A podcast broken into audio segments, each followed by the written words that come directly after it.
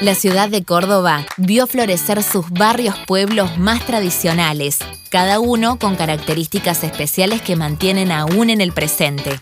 El señorial barrio General Paz tenía un perfil más cultural que comercial, que creció con la llegada del tranvía. En sus primeros años, las familias adineradas cordobesas construyeron allí sus casas quinta y le dieron un toque residencial y una especial bohemia. Solían realizarse tertulias, veladas literarias, reuniones sociales y políticas en las casonas familiares. Un poco más allá, el pueblo de San Vicente, con sus 146 manzanas y cuatro plazas, fue fundado en tierras de Agustín Garzón.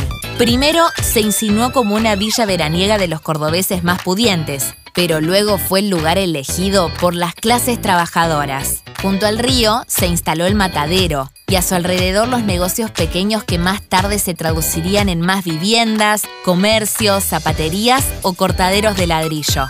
El tranvía a caballo aceleró el crecimiento y su vinculación con el centro de la ciudad de Córdoba. Alberdi es otro emblema de los barrios pueblo cordobeses.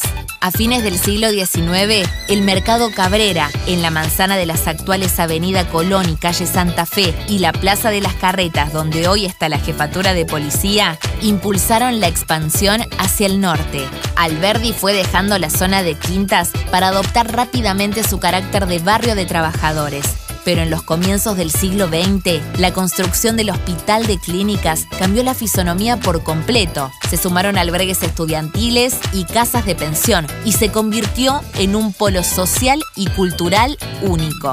Alta Córdoba, al otro lado del río, recibió el visionario impulso de Rodríguez del Busto, Marco Juárez y Ramón Cárcano, quienes lotearon la zona como un barrio tradicional. Durante algunos años fue el barrio de moda para los cordobeses. La llegada del ferrocarril Central Córdoba le dio el empuje final para ser uno de los pueblos cordobeses más prósperos. Te invitamos a descubrir la historia de los principales barrios cordobeses. Te invitamos a descubrir la historia de los principales barrios cordobeses.